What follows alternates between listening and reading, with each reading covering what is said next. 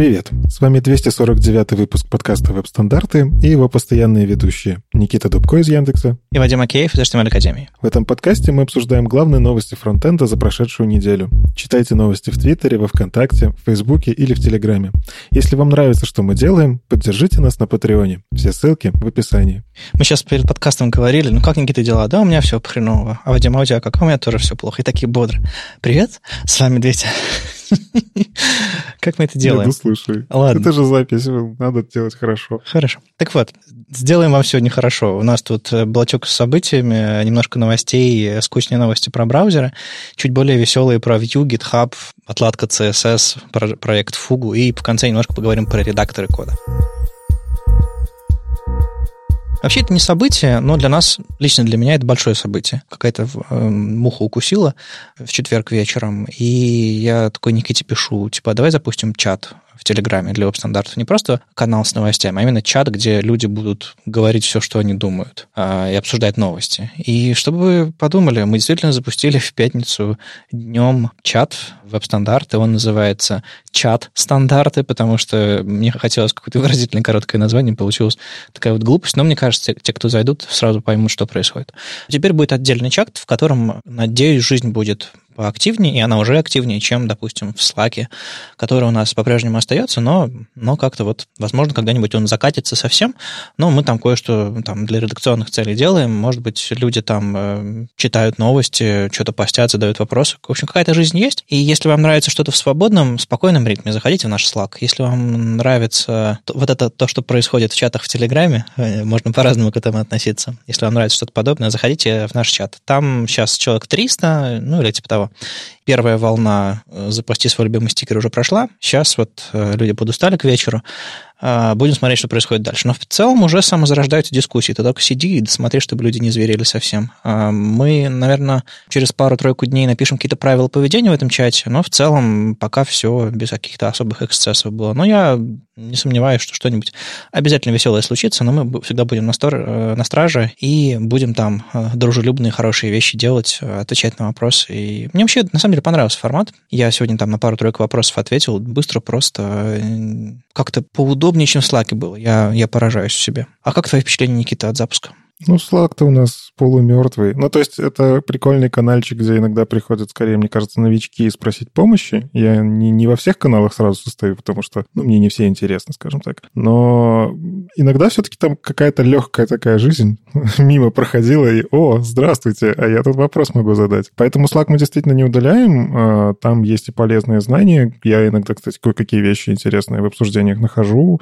Ну, то есть там сидят ребята такие, которые, вот, например, э, про веб компоненты, это, ну, мне кажется, там, там есть что посмотреть интересненькое. В общем, заходите, может быть, вам а, зайдет формат, по крайней мере, мы вот мы там все сидим и можем вам ручкой помахать. А вы нам вопросы позадавать по выпуску и вообще про, про все, что мы делаем в рамках э, веб-стандартов. Сразу после выпуска подкаста запускайте гуся в чат. Это какая-то молодежная шутка? Ты настолько old. Ты что, еще в чате нужно запускать гуся? Но это обычно на стримах делается. Надо у тебя на стриме сделать такой флешмоб. Окей, сюрприз будет.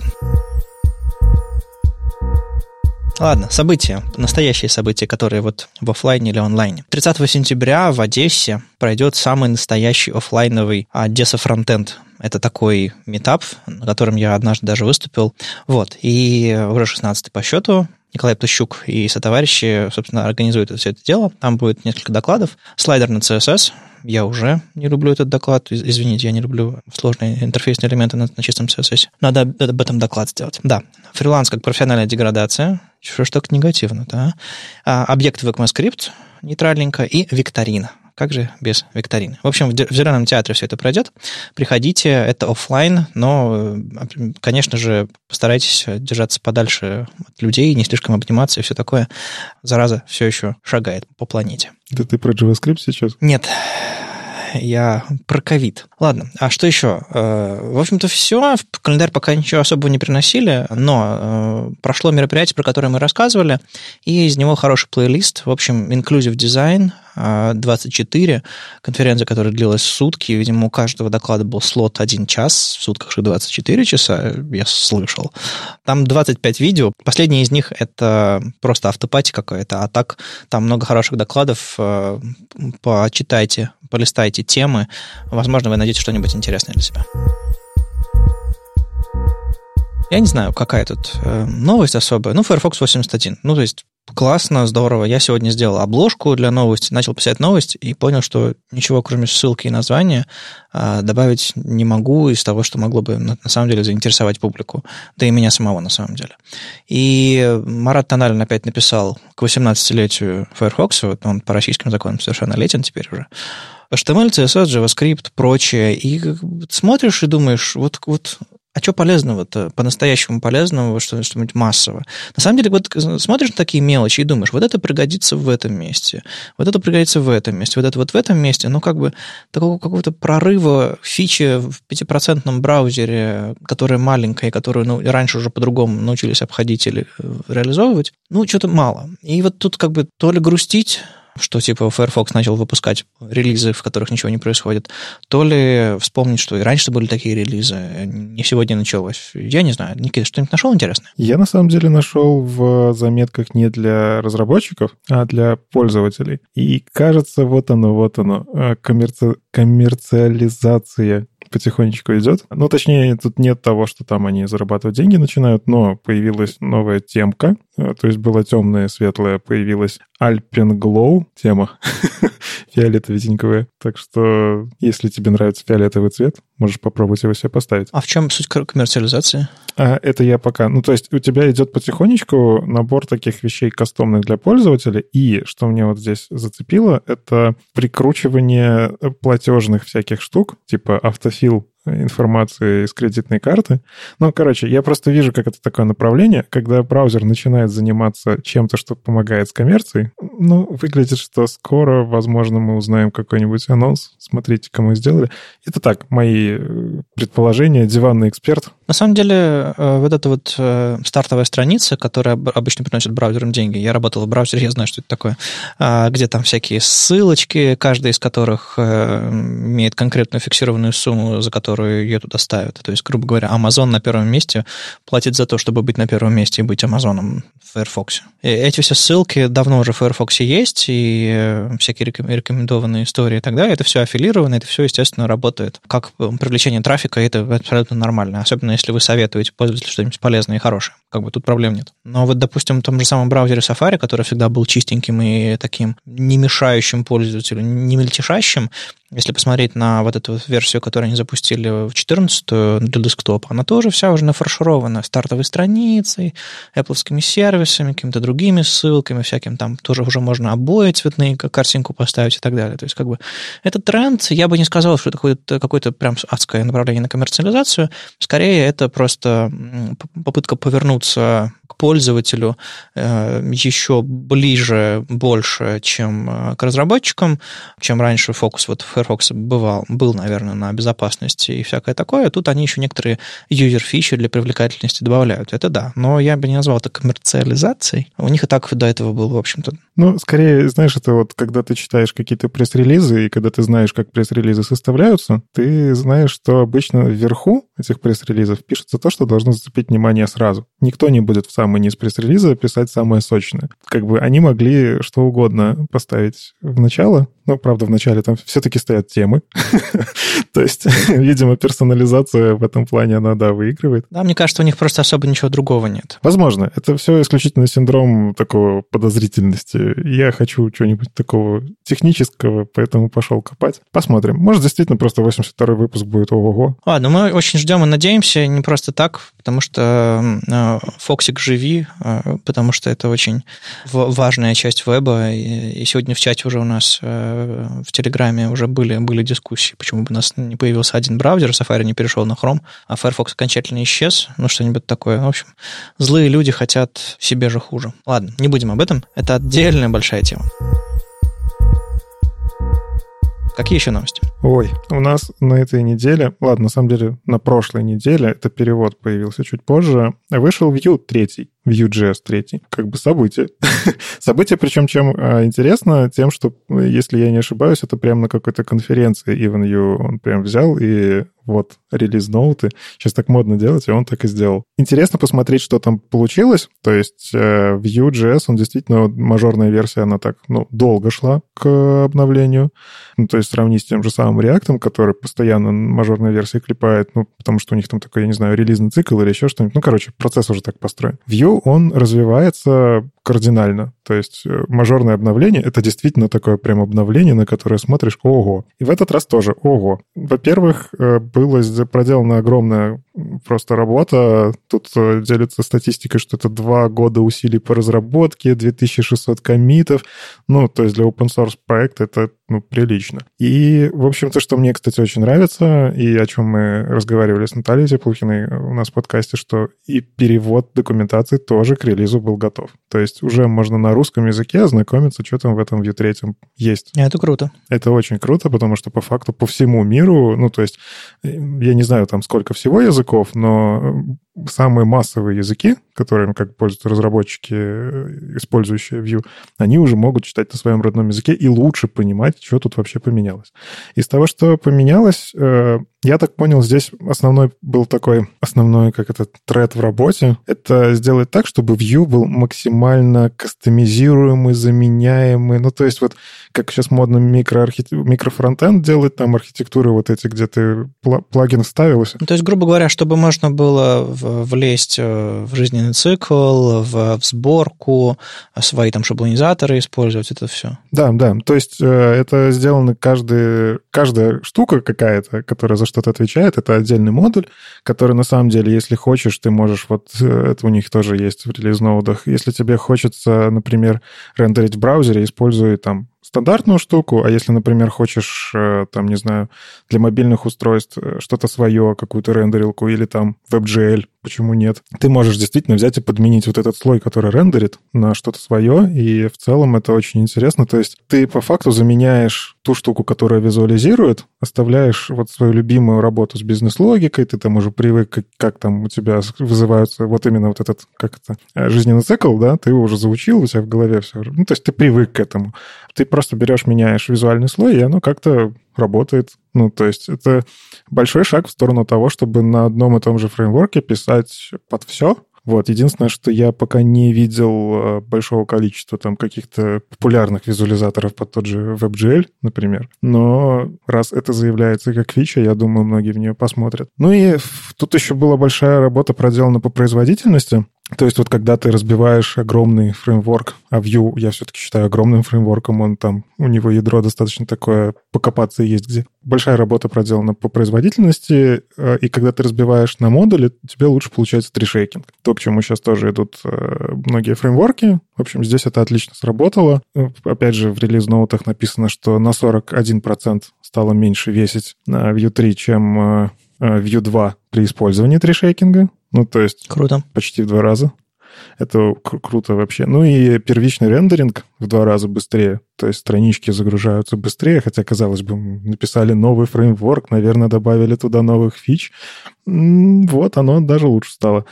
Поэтому ну вот в плане производительности потрясающе выглядит то, что написано в релиз-ноутах. Интересно, как все-таки это покажет себя в проде на реальных проектах, на каких-то случаях, где не такие, возможно, синтетические э, тесты. Но, тем не менее, заявка очень клевая. И, опять же, та фишка, которую Иван Ю поделился, что они использовали подход, который мне напомнил чем-то Svelte. То есть используется во время компиляции информация так, чтобы вообще понимать, нужно там что-то вставлять, не нужно вставлять, добавлять обработчик, не добавлять обработчик. Это если я правильно понял, опять же. Но вот именно что компиляция шаблона, она может какие-то куски брать и выкидывать. Ну, то есть здесь у тебя всегда будет константа, тебе здесь вообще JS-обработчик не нужен. Просто на, держи статический контент, мы тебе его нарисуем и пользуйся. Ну, то есть я, я понимаю, что это сейчас есть в принципе во всех фреймворках как, в каком-то виде, но э, у меня почему-то такая жесткая ассоциация со Svelte. И вот кажется, что Vue, вот именно третья версия, она посмотрела во всех фреймворках все такое самое сочное, То есть здесь есть даже что-то похожее на хуки, я вот видел тоже в релиз-ноутах, то есть посмотрели, как это сделано с хуками. Это вот, кстати, да, Composition API. Это новый набор API, API, который появился. И вот он чем-то, если посмотреть по документации, да, он такой прям похож. Они посмотрели на вот эту агрессивную оптимизацию из Svelte, ну, то есть, кажется, что Vue, он молодец. То есть, лучшие такие тренды, которые были вокруг, взял и объединил в одно. Почему такое сомнение? Ты говоришь, кажется, что они... Ты просто еще, еще не пробовал или есть какие-то подозрения? Я им еще не писал на Vue 3. То есть, я на Vue 2 игрался, мне очень... Ну, я вообще люблю Vue, но я его, к сожалению, могу использовать только на каких-то pet-проектах. Uh-huh. Вот, поэтому... То есть, я, я не могу оценивать этот фреймворк с точки зрения коммерческой, настоящей enterprise разработки. Я могу там про Angular такое сказать, но был болезненный опыт на первом Angular, Angular.js. Но Vue 3 я сам не пробовал, поэтому я говорю, кажется. Okay. Если, кстати, наши слушатели уже что-то пробовали перевести на Vue 3, не знаю, может, есть такие смелые люди, то поделитесь действительно, как вам оно. Есть там смысл переезжать или еще пока подождать? Ну, в общем, расскажите там в комментариях, в чатике или еще где-нибудь. Э, нам самим интересно. А мне понравилась вот эта вот идея для работы со стилями, э, ну, вот эти вот файлы-компоненты вьюшные, и стили, и скрипты, и шаблоны, и все на свете. И у них, по-моему, уже во втором Vue был этот style sculpt, который, по сути, тебе там всякую магию делал и делал уникальные, уникальные переменные в рамках этого компонента. Ну, типа, что-то вроде CSS-модули делал и так далее. Они туда встроили еще отдельную переменную, то есть вы пишете text style, и в нем пишете стили для компонента. И вы еще тут можете туда пробросить переменные с помощью атрибута vars, и эти переменные будут видны внутри. И более того, если вы добавите туда, собственно, тот атрибут sculpt, у вас эти CSS-переменные еще получат уникальные префиксы. И их можно использовать и локально, и глобально. Ну, короче, они продолжают развивать свою систему работы со стилями прямо внутри компонента, но вот со, своими вот этой, со своей вот этой магией. Переиспользовали выброшенный из HTML атрибут sculpt, а, новые, новые атрибуты вводят, и, и вот такой CSS NGS выглядит чуть менее диким, чем э, какой-нибудь, не знаю, там JSX или прям совсем CSS JS Style Component стиля. Ну, у каждого подхода есть свои плюсы, свои минусы. Здесь, опять же, как я понял, Vue 3 он тебя вообще никак не ограничивает. Если хочешь, можешь туда вставить и CSS JS, и JS and CSS JS. То есть вот именно вот эта модульная архитектура позволяет тебе все что угодно подключить. Там и раньше была возможность это все подключать в сборке, настраивать. Ну, то есть там, опять же, там Webpack, насколько я помню, был.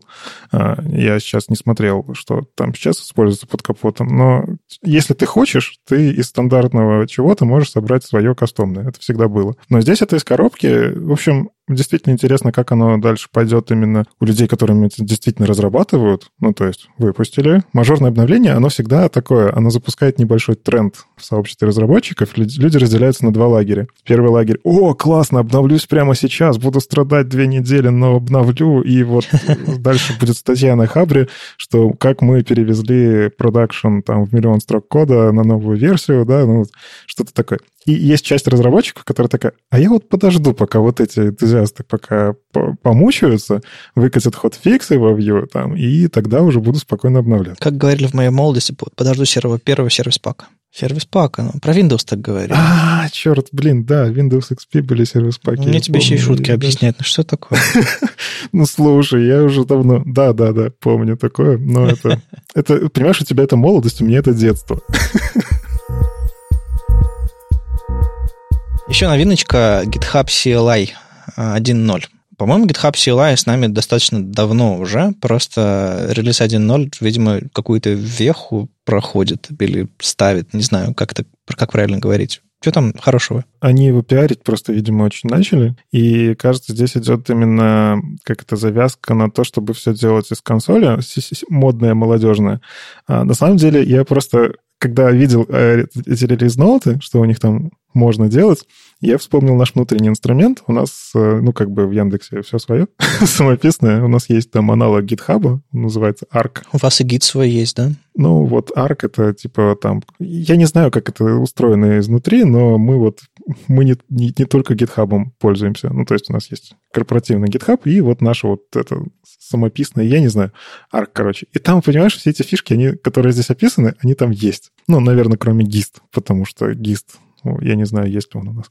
Ну, короче, типа, ты реально можешь с консоли почти все Ты можешь там и pull request открыть, и посмотреть список комментариев. И смс-ку отправить, да, и позвонить в доставку. Я не удивлюсь, если смс-ку каким-то образом можно все-таки отправить. Не, ну, э, это, кстати, удобство, когда компания сама владеет инструментом и сама его разрабатывает. Ну, пользуется тем, что сама разрабатывает, как докфудинг, да, ты всегда можешь отправить... Ну, GitHub разрабатывается на GitHub. Это клево. И вот, ну, а, у них другая проблема. Они разрабатываются массово. Они разрабатываются вообще для всех и в первую очередь должны учитывать пожелания пользователей. А у нас немножко проще, у нас пользователей меньше, чем весь мир, у нас все-таки это, это Яндекс, да? Ну, ты, ты про внутренние инструменты. Да, ты приносишь, типа, я хочу вот такую фичу. Если там набирается много лайков, то эту фичу сделают. Это прикольно. Ну вот, собственно, ладно. Что, что за фичи-то, собственно? В CLI можно создавать всякие штуки, которые вы обычно делаете кнопочками.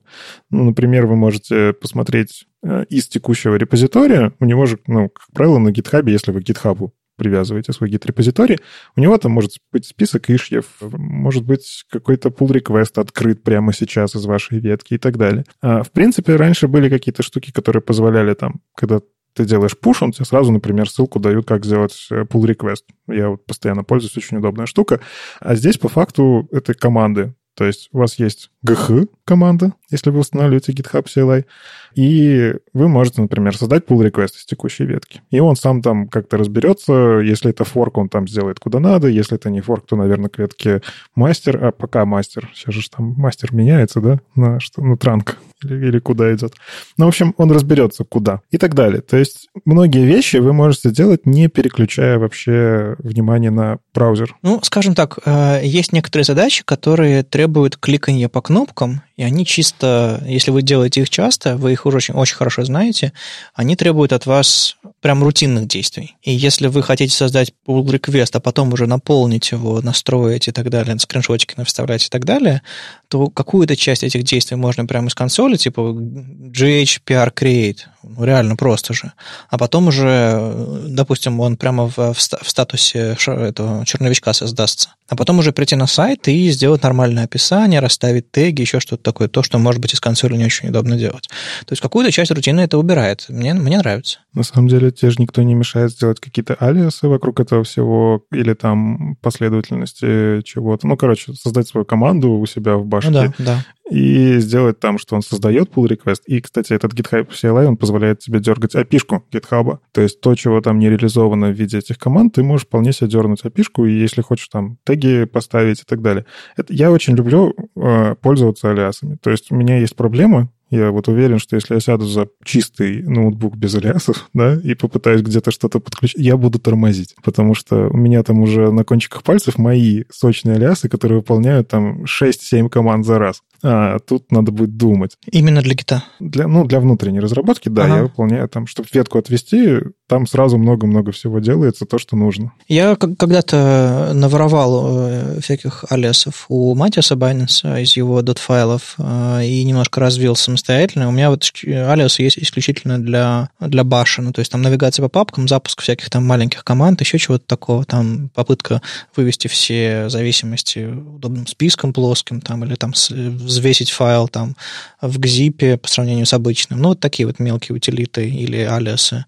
Там две точки сходить наверх. Ну, вот такие вот штучки совсем примитивные. А вот э, до подобных э, вещей я не добирался, потому что как-то я, я очень часто пользуюсь интерфейсом для этого всего. И у меня нет такого, что типа все должно быть сделано в консоли, иначе я не программист, иначе я не профессионал. Не платите мне деньги, если я пользуюсь интерфейсами. Не, нет, я, я люблю делать вещи в том месте, где мне удобно это делать. Я там эффективнее всего это делаю. Поэтому я себя в рамки не загоняю, и когда у меня под руками консоль, я там все это делаю с гитом, а когда под руками программа, ну, смотрю и делаю там. И поэтому мне как-то не приходило в голову, что в консоли вот эти вот команды GH могут быть полезны. Но я сейчас смотрю на некоторые примеры, и выглядит неплохо. Хотя, знаешь, вот у меня вот в мой VS Code, мы про редактор чуть позже поговорим еще, а вот в мой VS Code интегрированный какой-то пакетик э, от GitHub официальный, и он вполне себе помогает смотреть на pull request и все остальное. Он немножко, не то чтобы очень красивый интерфейс сделан, но я, я скорее им буду пользоваться, чем э, консольным. Хотя, знаешь, в чем проблема? Они пытаются здесь с помощью буквок э, и, и символов имитировать интерфейс. То есть, по сути, они делают GUI просто в консоли. Ну, почему бы и нет? Так вот, если есть более удачные интерфейсы для GUI, чем текст.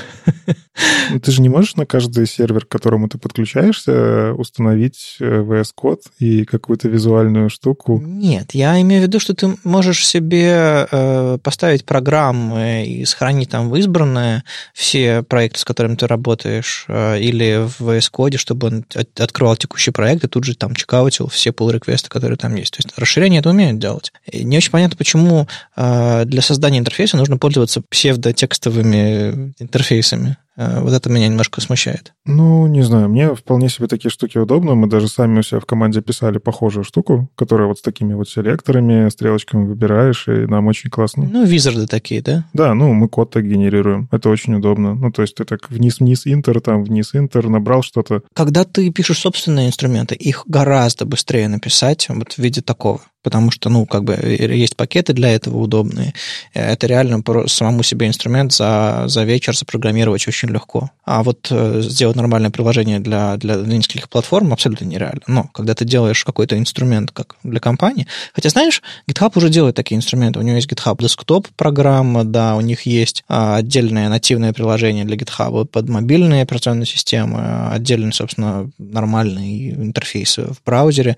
Кажется, они, знаешь, они не пытаются сделать сделать один удобный интерфейс на стрёмных технологиях. Они просто говорят, удобно на десктопе, на десктопе, удобно в браузере, в браузере, удобно на мобильных, удобно на мобильных. А теперь, если вам удобно как в консоли с текстовыми интерфейсами, вперед. То есть, кажется, они просто охватывают все области применения. Но я вот нашел фишку, которая прям дико удобная. Это GHPR checkout. То есть ты берешь О, и да. просто чекаутишь ветку и по номеру pull request. Раньше это прям боль. То есть сколько бы я ни работал с гитом, с тех пор вообще как GitHub появился, а, это всегда было какой-то проблемой. Ее чуть лучше, чуть, чуть больше и больше улучшали со, со, со всеми а, обновлениями, программами, интерфейсами, но по-прежнему ты сам думаешь некоторое время, так, как это удобно сделать. А уж объяснить об этом новичку, ох.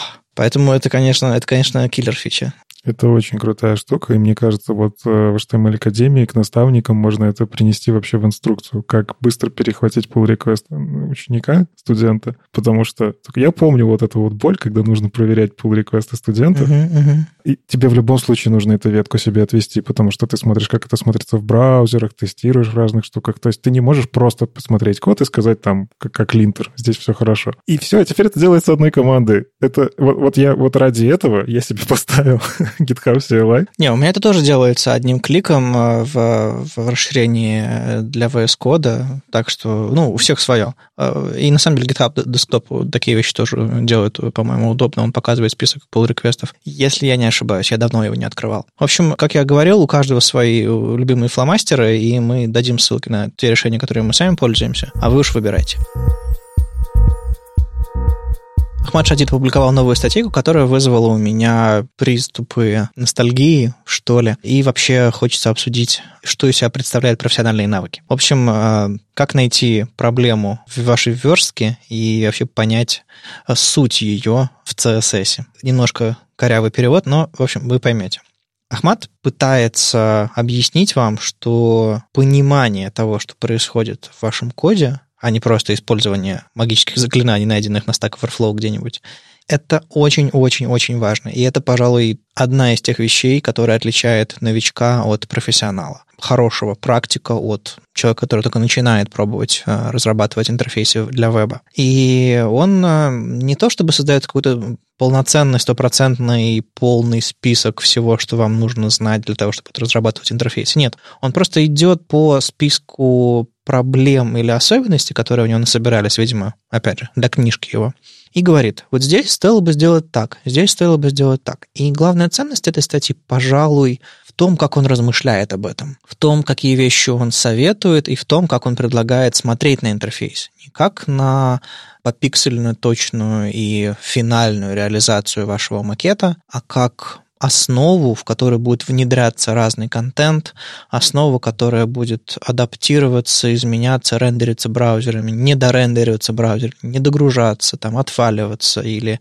сохраняться пользователями, копироваться пользователями и так далее. То есть вы думаете о том, как интерфейс живет, а не о том, как он выглядит прямо сейчас у вас в браузере. И это, конечно, очень хорошо. И почему ностальгия? Потому что а, была очень старая а, книжка Дэна Седерхольма «Пуленепробиваемый CSS», по-моему, она называлась. И я вот, пожалуй, из нее вытащил эту идею, что вам нужно делать интерфейсы, которые не выглядят похоже на макет, а которые готовы жить в, в изменяющейся верстке, в изменяющемся сайте после наполнения и так далее.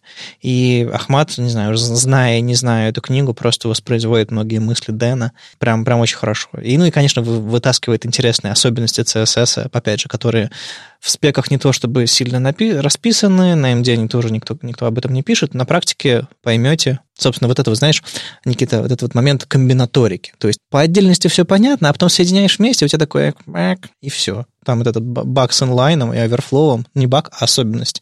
Ну, просто как бы где ты его опишешь? Так а оно в спеке-то и описано. Ну, я имею в виду вот эту ситуацию. Нужно просто на нее напороться и подумать, окей, туда не ходи, там опасность. Ну, это правда. Мне кажется, CSS — это, в принципе, такая область, которая изучается скорее через э, наступление на грабли. Ну, то есть сам по себе язык и то, как устроена работа движка рендеринга в браузере, то есть это все в комбинации. Почему? Ну вот CSS многие не любят за то, что он типа не очевидно, в каком, ты в каком порядке стиле загружаешь, в таком порядке типа и применяют. Ну, в смысле, тот, кто позже, тот и применяется. Многих вот, например, это дико не устраивает. Ну, в смысле? Почему? Тогда надо использовать important. Но за important говорят плохо и так далее. Боже, какой ваш CSS нелогичный.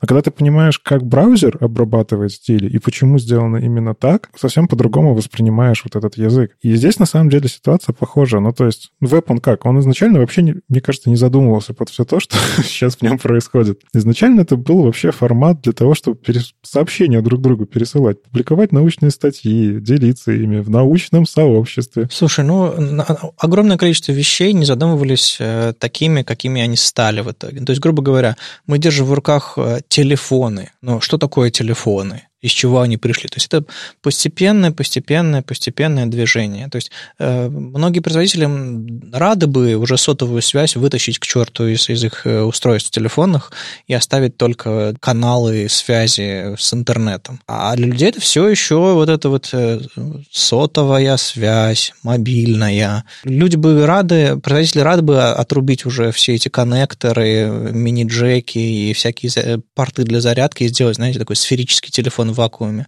Но нет, нужно заряжать, нужно вот это вот, вот это, вот эта совместимость какая-то. У всего есть хвост, у всего есть легаси, у всего есть какая-то изначальная идея, которая развелась в то, в то, что мы имеем сейчас. CSS не исключение. Да, абсолютно. И на самом деле вещи многие, которые здесь Ахмат показывает, если посмотреть в спецификации, то видно, что, кажется, эта штука возникла тогда, когда нужно было обеспечить обратную совместимость. То есть дисплей inline, он, черт побери, очень старый. Он должен работать так, как он написан в спеке во всех браузерах, начиная с самого первого. А если вы попытаетесь там поверх него флексы, гриды, что вы там стильное, модное, молодежное, как-то все это скомбинировать, понятно, что ну, не задумывались некоторые вещи. И знать все спеки сразу, я сомневаюсь, что есть хоть один человек в рабочей группе в 3 который все спеки отлично знает. Просто их количество такое огромное. Их просто, чтобы все прочитать, мне кажется, ты пока читаешь, э, дочитал до половины, и оказалось, что там уже переписали половину из того, что ты прочитал. Не, ну есть всякие пионеры новых спек, которые не то чтобы знают все спеки очень хорошо, но они знают, где найти, они их точно читали, и как бы это такие а, люди энциклопедии, там какой-нибудь Табаткинс, Элик Этимат и другие люди со сложными именами, которые я не могу вспомнить. В общем, есть. Но, опять же, Крис Лили и прочие. Ну, мне, кстати, нравится, что Крис Лили иногда начинает свои доклады с того, что извиняется за какую-то из своих спецификаций. Слушай, когда ты, написал, когда ты за свою жизнь написал столько спецификаций, тебе постоянно придется извиняться. Так что, да, доклады его я, я видел несколько, и это, это правда. Типа, вот, ну вот я в 95-м году написал вот эту штучку, в 98-м вот эту штучку, я вам веб-шрифты придумал, я вам вот это сделал. Но народ, народ очень реагирует на это. Ну, типа, выходит человек, который придумал там условно PNG, это же, по-моему, он участвовал ну, ну, в, да, в разработке, да. внедрении, в том числе в браузере, и такой, ну, знаете, там вот были нюансы, в общем, простите, пожалуйста. Такой, что? Как так? Ну, в общем, если вернуться к статье, э, действительно очень важно понимать, э, как работают всякие штуки на уровне не просто рецептов, как сказал вот Вадим, типа на Stack Overflow он нашел, оно как-то работает, я вставил, и вот потом начинаю спрашивать у людей, а почему оно в другой комбинации не работает. Постарайтесь разбираться, как всякие штуки работают. Мне в этом плане нравится, когда э, есть всякие кодпены, где вот вы можете реально в кодпене вбивать имя свойства, и вы, скорее всего, найдете какую-нибудь демку, которая позволяет там чекбоксами э, выбирать разное поведение. То есть там для флексов уже давным-давно, там куча всякого, для гридов очень много всего. Накликать себе сетку, интерфейс. Типа того, да. И, по крайней мере, когда вы визуально будете понимать, как эти всякие штуки работают, попытайтесь потом разобраться, как, почему оно так работает. Ну, то есть, да, иногда нужно почитать спеку, иногда нужно понять, что такое вообще вот этот bounding box и почему вообще там э, браузер мыслит э, ящичками, коробочками какими-то непонятными. Ну, то есть, когда вот это понимание приходит, дебажить становится проще. Вот, например, тот же самый 100%, у Ахмада тоже э, была статья, вот что такое 100%, когда вы пишете, или, или слово авто, это вообще магическое слово, да, то есть если вы ставите ширину авто, если вы ставите margin right авто, почему он работает так, как работает? А потому что, ну, то есть в спецификации так прописано, что это жадные слова. И вот постепенно ваш опыт придет к тому, что вы уже будете не думать о том, как дебажить Overflow Hidden с онлайн-блоком, а уже скорее, как отдебажить WebView, встроенное там на iOS, как мне посмотреть вообще, из чего там вообще стили состоят, почему у меня скролл работает так, а не это, и найдете тысячу багов. Это уже такой уровень следующий, когда вы на платформа зависимые штуки. Но, кстати, я заметил, что вот многие вещи, которые он здесь объясняет, это те вещи, которые я часто вижу в вопросах. Ну, где-нибудь кто-то из новичков их задает. Наверное, тут нужен какой-то перевод, потому что не все новички, допустим, хорошо знают английский. Тут можно просто взять, поставить э, закладочку, что вот сюда, если что, отправлять вот на этот параграф. Тут человек объясняет, почему так, почему у тебя сломалось и как это починить. Это очень клево. Я люблю такие статьи, которые просто вот берешь и пересылаешь. Ну, раз уж мы говорили про редакторы, Вадим, ты в VS Code пока сидишь? Да, я пытаюсь периодически поставить новые плагины, как-то поменять свой workflow. Ну, вот что-то такое э, работает для меня. Мне нравится его легковесность, как, в общем-то, я всегда и говорил. Я люблю редакторы, которые запускаются быстро, закрываются быстро, быстро парсят большие объемы файлов и так далее. То есть легковесно. Вспоминая предыдущие свои редакторы, там типа тот же самый Atom, э, TextMate, Sublime Text, они все примерно в таком же стиле и были. Просто очередной редактор переехал, радуюсь. Э, мне нравится, как он выглядит. Он достаточно стильненький и хороший. А что должно произойти, чтобы ты решил вообще, надо менять редактор, надо попробовать что-то новое? А, ну, во-первых, такой редактор должен появиться э, и хорошенько про прозвучать, показать, что он хороший, быстрый, там есть все и так далее, и так далее, чтобы вот прям привлек. То есть я на VS Code перешел там с, с, со второго, с третьего раза с атома, потому что мне казалось, ну, типа, меня, меня все устраивает. Но потом я попробовал, понял, что интерфейсно и по скорости, и по каким-то особенностям работы э, редактора, у него есть шансы. Я подумал, окей, вот это, эти две недели я работаю в VS. Пооткрывал там все проекты, создавал какие-то настройки, э, поработал, отскочил, через полгода вернулся, поработал, оп, и пошло, пошло, пошло, и начал работать. Вот в аналогичном режиме я вполне себе могу представить, что появится какой-то редактор, который я открою, попробую и подумаю, окей, я здесь поживу недельку и посмотрим. Потом две недельки, потом, а потом, потом уже будет видно. И давненько не было таких редакторов. Ну вот я на самом деле тоже смотрю всякие анонсы, собственно, к чему это все обсуждение.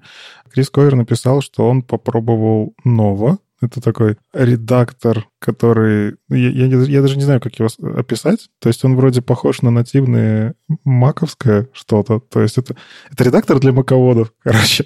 То, что я понял из того, как это работает. Ну, небольшая предыстория здесь нужна. Есть такая компания Panic, которая делает, пишет софт для Мака с 90-х, по-моему несколько ребят, двое или трое основателей, и теперь еще команда, они написали такие вещи, как Transmit, из того, что вы можете знать, FTP, FTP клиент для, для Mac. Они написали, собственно, кода, э, редактор, который раньше был на Mac. Они написали э, очень хороший э, терминал для iOS, для iPadOS и iPhone у меня стоят. Prompt, по-моему, называется. В общем, они пишут периодически очень клевые вещи. И, кстати, недавно они занялись геймдевом, и у них есть очень, очень крутая игра, называется Untitled Goose Game там вы, вы играете за гуся, и вы бегаете по двору и, и, и творите всякие гадости.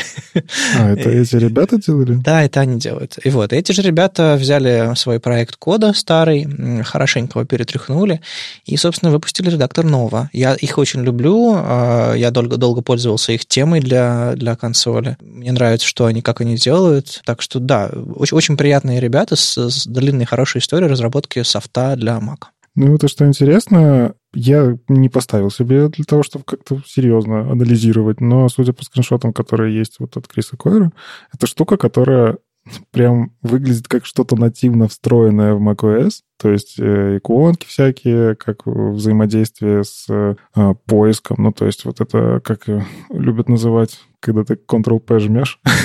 Я все время забываю, как это... Ну, это быстрый, э, быстрый поиск. Ну, вот что-то типа того. Оно все, короче, выглядит как нативное маковское. И я так понял посыл про то, что это такая штука прям встроенная в систему. То есть ты работаешь в macOS, ты привыкаешь, как выглядит macOS, и абсолютно бесшовно приходишь в этот редактор. При этом, как я понял, опять же, по описанию, а, там очень много всяких штук из того же VS Code, который, ну, мне кажется, сейчас он такой стандарт задает, потому что все-таки он разрабатывается сообществом, и многие фичи, многие хотелки, которые сообщество прям хотим, хотим, хотим, они там появляются. Но не все помнят, что на самом деле современный стандарт э, языковых, языковых файлов, расширений для редактора браузера, там, синтаксисов всяких там и прочих-прочих тап-стопов, это все придумал э, ребята, которые делали TextMate, редактор, и, собственно, оттуда все это тянется. То есть до сих пор некоторые текстмейтовские бандлы совместимы с современным VS кодом, и вот эта длинная-длинная-длинная история. То есть VS Code когда-то скопировал модель, которая была у Атома, а Атом скопировал модель, которая была у текстмейта. В общем, длинный-длинный хвост у всего этого, и вот сейчас Nova возвращает все немножко в более нативные. То есть там нет никакого электрона, там, насколько я знаю, все там на Swift написано или на, на чем сейчас там на, на macOS пишут. Ну, сейчас можно писать ну да, на Swift это, наверное, самое популярное, что продвигается. Еще все еще есть поддержка Objective-C, но это такое deprecated технологии, как мне говорили мобильщики. Ну, хорошо, вот, вот редактор. Ты его открывал, смотрел? Нет, вот этот новую нет. А, я открывал, я, я поставил. Э, на самом деле я еще, я еще беты открывал. Они анонсировали бету, по-моему, в начале года, может быть, еще в прошлом году, и, ну, соответственно, сложновато она разрабатывалась, так такой год был дурацкий, и, в общем-то, продолжает быть непростым. И я на него посмотрел, подумал, ну, ок. На самом деле был еще редактор Espresso, аналогичный Mac Only редактор, который э, разрабатывал один, один чувак, который тоже такой очень-очень Mac OS интегрированный, э, очень такой френдли, очень такой дизайнерский, э, немножко мелковат. У дизайнеров есть привычка делать все мелковатенько, э, красивенько, но он немножко мелковат был. Но это, к счастью, можно было настроить. В общем, был такой редактор, но он загнулся. И вот я открываю, открываю вот этот, вспоминаю редактор кода, которым я какое-то время пользовался, опять же, году в шестом, в седьмом, и смотрю и думаю, блин, ребята проделали классную работу, много хороших интерфейсных задумок. Это правда, правда хороший кусок софта, который вот прям интегрирован, э, который отлично будет работать. Но шансов у него никаких, на мой взгляд. Мне кажется, что сейчас уже система, которая не настолько гибко меняется, кастомизируется и разрабатывается, например, для фронтендеров, она не, у нее нет шансов. То есть, а, если ты не можешь написать расширение на тех же самых веб-технологиях, полностью перестроить интерфейс, там, сайдбар какой-нибудь встроить, еще что-то такое. Если тебе для этого нужно использовать нативные технологии, если тебе для, для этого нужно какой-то сертификат разработчика или знание каких-нибудь там сложных-сложных совсем языков, абсолютно computer science, Нет, нет. Слишком много платформ, слишком много фреймворков, слишком много use cases, которые требуют написания расширений. Вот я открыл расширение Emmet для, для Новы, и там э, в, э, в маленький комментарий, типа, разработка этого расширения спонсирована Panic или спонсирована Новой, я уже не помню, кем именно. То есть ребята пошли по топовым расширениям и переписали и портировали для Новы. И они не смогут это сделать со всеми. И, ну, то есть я с огромнейшей симпатией, как я уже говорил, отношусь к компании Panic, но, блин, мне очень жалко, что они в очередной раз потратили ресурсы зря. Ну, то есть я уже видел не один редактор, который вот, э, Mac Only, вот такой вот супер себя нативно интегрированный, который шлепается и отскакивает и улетает дальше. Вот я практически гарантирую вам, что именно так и произойдет с этим, и это будет печально, конечно. Ну вот я тоже не очень понимаю, зачем делать чисто под Mac. Ну вот условно, мы, конечно, разработчики, наверное, много там на каких работах могут, если что, взять, купить своим разработчикам маки, если там стартапы, если ты в стартапе работаешь, тебе обязательно макбуки должны выдать, наверное. Это, это такие есть истории. Но по факту, как-то я читал доклад Mac-Driven Development, macOS-Driven Development. Я просил поднимать руки, у кого MacBook. И это был не весь зал, далеко не весь зал. То есть это было много людей, это где-то пол зала. Но все-таки даже среди разработчиков это, ну, не так уж и все люди пользуются среди фронтендеров, я уточню. Ну, то есть те, кто пишут под .NET, я вообще не представляю их за MacBook. Попробуй ты там это запусти сейчас, Самарин какой-нибудь или еще что-нибудь, я уже не знаю. Там, конечно, есть всякие подвижки, но у них вот реально боль, они не могут с MacBook. А мы такие фронтендеры, у нас красивая ретина, как бы часто говорят, что нам нужно ретина, чтобы смотреть, как наши сайты на качественных экранах выглядят. Ну, система по факту, она нужна для каких-то вещей очень узких. Ну, то есть э, создать красивое приложение для iOS, красивое приложение для macOS — это одна задача, и она, в принципе, может иметь какой-то коммерческий успех. Именно вот для тех, кто, вот, у кого Apple экосистема, это вот их жизнь вокруг нее. Но разработчики, мне кажется, должны быть очень мобильными. Ты не должен завязываться на инструмент, ну, то есть, вот опять же, эм, я почему люблю консоль, потому что это уникальный инструмент, который есть везде. Он даже сейчас, ну, Windows сколько не сопротивлялись, но все-таки затащили себе баш. И по факту, если ты знаешь баш, хоть ну, там какие-то азы, ты в принципе можешь там и по SSH куда-то подключиться, ты в принципе можешь все, что тебе нужно для того, чтобы развернуть приложение, там еще что-нибудь сделать. Это такой самый уникальный, ну, такой самый универсальный, но при этом достаточно сложный. Ну, то есть тебе нужно помнить, как это работает. Ну и с другой стороны, вот эти кастомные штуки, которые делаются под конкретную систему, то есть тот же самый Visual Studio, он же очень долго, это был уникальный продукт для Windows. И постепенно Visual Studio пришли к тому, что, черт побери, у нас куча разработчиков сидят на Маке и не могут пользоваться нашим продуктом. Не, подожди, а сейчас Visual Studio, который не код, а просто Visual Studio на Маке работает? Я вот сейчас проверю. Visual Studio 2019 для Mac. Разрабатывайте приложения и игры для iOS, Android и веб-интерфейса с помощью .NET. Круто, круто. Ну, то есть Microsoft, которые очень долго топили за свою проприетарщину, ну, то есть у них же это вот прям направление, которое меня давно бесило, что все на Windows, все интеграция с Windows и никуда ни шагу назад. А разработчикам-то все-таки, наверное, под Linux удобней. В итоге Microsoft пришли к тому, что, знаете, надо, видимо, делать для всего. И мне кажется, они в этом плане не прогадали. Не, э, это, в принципе, тенденция компании в последние годы. Они кроссплатформенные. Они разрабатывают, они выпустили устройство на Android, come on, на днях, ну, недавно. О чем это говорит? Ну, понятно. Ну, то есть вот такие инструменты, ну, красивенькая, но я тоже не верю, что она найдет массового потребителя. Ну, потому что мне часто приходится, например, вот, я не знаю, там, когда с новичками работаешь, ты не скажешь новичку, покупай себе MacBook. Человек только в профессию входит, какой MacBook ему бы купить. Вот у меня, допустим, сейчас сестра, что мы Академия, кстати, твои лекции смотрит. Ну вот, она, ей нужно учиться фронтенду, как бы ей нужен ноутбук. Я не буду ей помогать покупать MacBook. Он ей не нужен, я считаю. Ей для старта вполне себе достаточно какой-нибудь ноутбук на Windows. И вот представь, вот типа все такие наставники маководы, а все ученики э, виндусятники. И вот, вот если бы все пользовались какими-то проприетарными штуками, как объяснять? Вот как вот нажми здесь, а, я не знаю, что ты нажми. Ну, ты как-нибудь что-нибудь нажми, у тебя должно получиться вот так вот. Поэтому мне VS Code — это моя большая тоже любовь сейчас, хотя на работе я, конечно, там веб-штормом пользуюсь и прочее. Но, кажется, VS Code для веб-разработчика разработчика. Это вот сейчас такая штука, вот как в свое время Sublime текст был. Говорю, был, потому что, кажется, он все-таки, VS Code у него очень много увел фанатов, не знаю, как приверженцев. Хотя он, Юра Артюха, купленная версия лицензионная, я знаю. Ну, кстати, недавно, на днях Никита Прокопов написал у себя там в бложике, что типа, слава богу, Sublime не меняется. И кажется, у этого редактора есть фанаты, потому что типа, они не придумывают, ну, грубо говоря, они не встраиваются в сторис в, в Sublime, если ты понимаешь, о чем я. Ну, я думаю, есть какой-нибудь плагин. Sublime же чем хорош? Ты можешь, в принципе, сторис встроить сам. Ну, там на питоне писать нужно. Ну, это, это нюанс, конечно. А вот давай немножко пофантазируем. Тут вроде как два веб-разработчика, как формашлепа. С точки зрения веб-разработки, каким вообще должен быть именно редактор для веб-разработчика? Ну, мне кажется, я уже на этот вопрос ответил. Э, он должен быть написан на веб-технологиях, и он должен расширяться разработчиком максимально просто.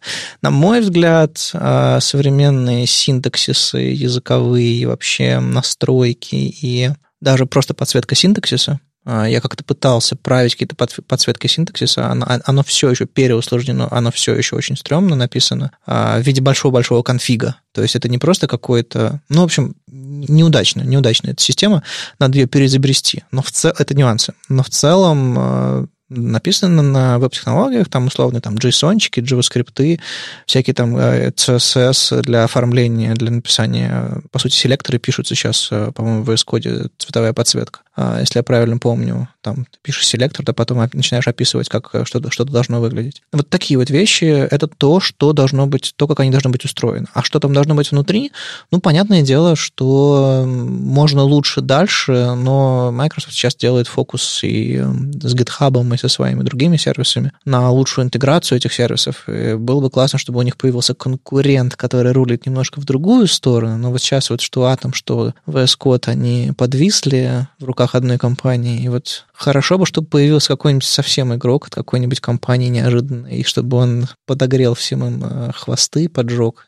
Ситуация зак- закрутилась бы веселее, потому что сейчас как бы лучшая интеграция в GitHub, лучшая интеграция в Azure. И чё? А вот с точки зрения вот этих интеграций, ну, то есть вот этот GitHub Codespaces, который пару месяцев назад, он прям такой, вау, Интересно. И, кстати, про него что-то после этого ничего почти не слышно. А потому что они бету э, не запустили публичную, они э, начали раздавать инвайты, и вот мне буквально на днях пришел инвайт. Я почитал документацию еще раз, еще пока не запустил, но, по сути, это возможность поднять VS Code с виртуальным э, окружением на серверах у Microsoft и, грубо говоря, открыть iPad, и там открыть адрес своего репозитория и получить полноценный VS Code со своими плагинами, со, со своей нодой и так далее. Ну, то есть берешь и из любого места получаешь окружение свое рабочее. Фантастика. Ну вот у меня очень скептическое отношение к этой фантастике. Ух ты, я думал, все в восторге. А, нет, я в восторге, что... Баба Яга против? Не, подожди, сейчас. Я объясню свою позицию.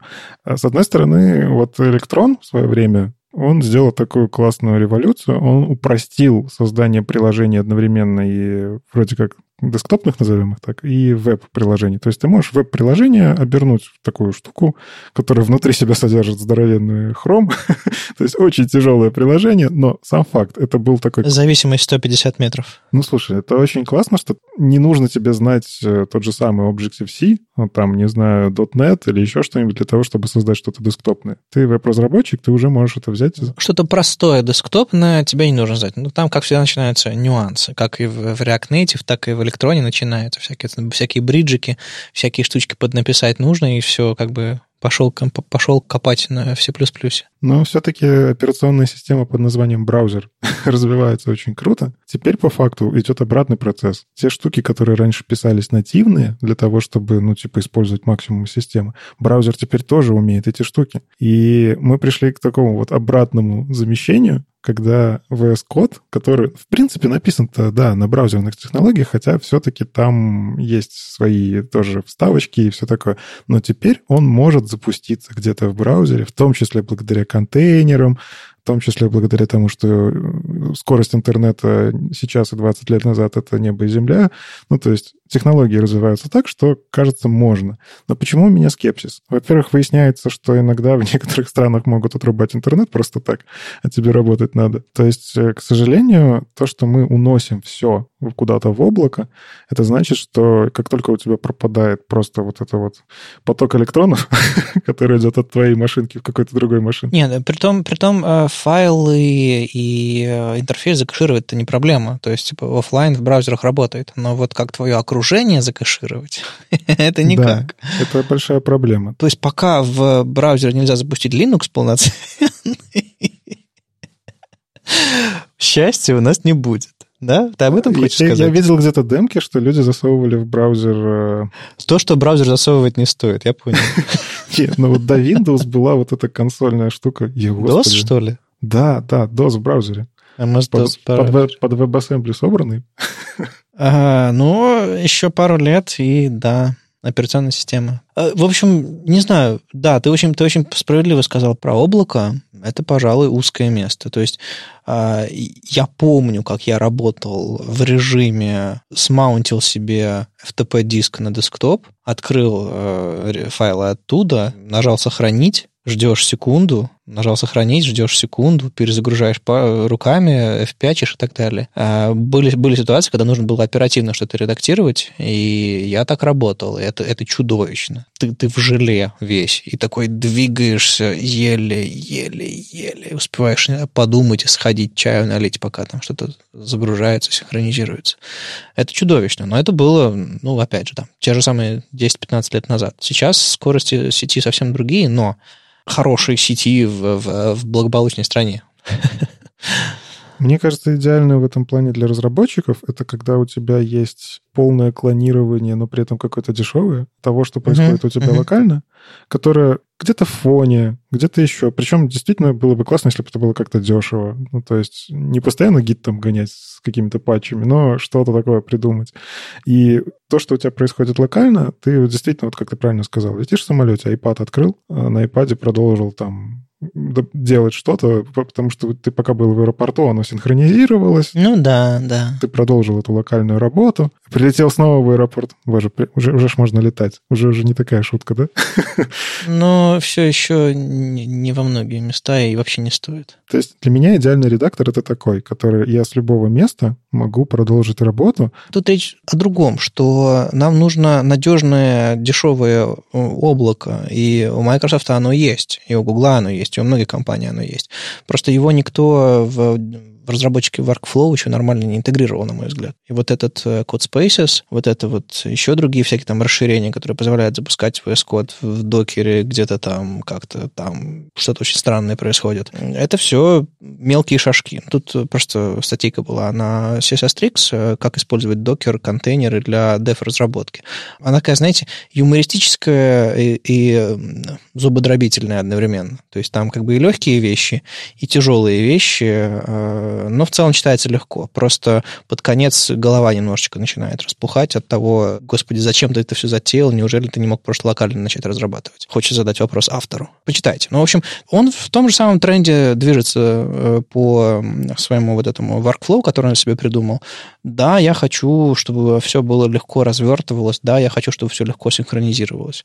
И мне на самом деле тоже нравится, очень нравится идея, что я сейчас могу свой MacBook а, уронить, потом кряхтя найти себе новый, быстренько на него не просто восстановить бэкап, бэкап у меня, к счастью, есть, на голом макбуке без бэкапа взять и завести себе окружение свое. Потому что прямо сейчас я себе наставил, там, этот MacBook у меня года полтора, я его, по-моему, мне кажется, или уже два, я его с нуля настраивал, я сейчас сходу не повторю свое окружение. Я не помню, какие я пакеты ставил. И в NPM, и в Brew, и там, и сям, и какие-то настройки, и еще что-то такое. То есть, если я потеряю свои там dot-файлы и настройки баша, мне их будет сложно восстанавливать. И вот это все, оно содержится у меня на, на ноутбуке и в бэкапе. И вот А как мне то же самое получить на другом компьютере? Сложно. Настройки VS Code вот синхронизируются между разными VS кодами. Вот у меня есть на рабочих, на, на компьютер, с которых я лекции читаю на, на, на работе, и компьютер домашний. Я там синхронизировал. А, и все. А вот дот-файлики, все пакеты установленные, там окружение свое. Было бы очень круто, конечно, их поднимать и вот так вот разворачивать. Поэтому я очень буду э, внимательно и с интересом пробовать код Spaces, пока хорошенько не получилось, но,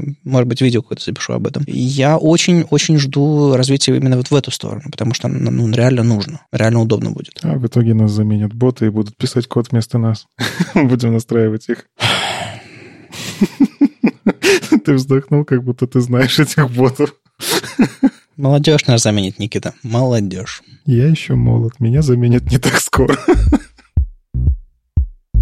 С вами был 249 выпуск подкаста «Веб-стандарты» и его постоянные ведущие Никита Дубко из Яндекса и Вадим Макеев из HTML Академии. Слушайте нас в любом приложении для подкастов, на Ютубе, во Вконтакте, и не забывайте ставить оценки и писать отзывы. Это помогает нам продолжать. Если вам нравится, что мы делаем, поддержите нас на Патреоне. Все ссылки в описании. Услышимся на следующей неделе. Пока. Пока.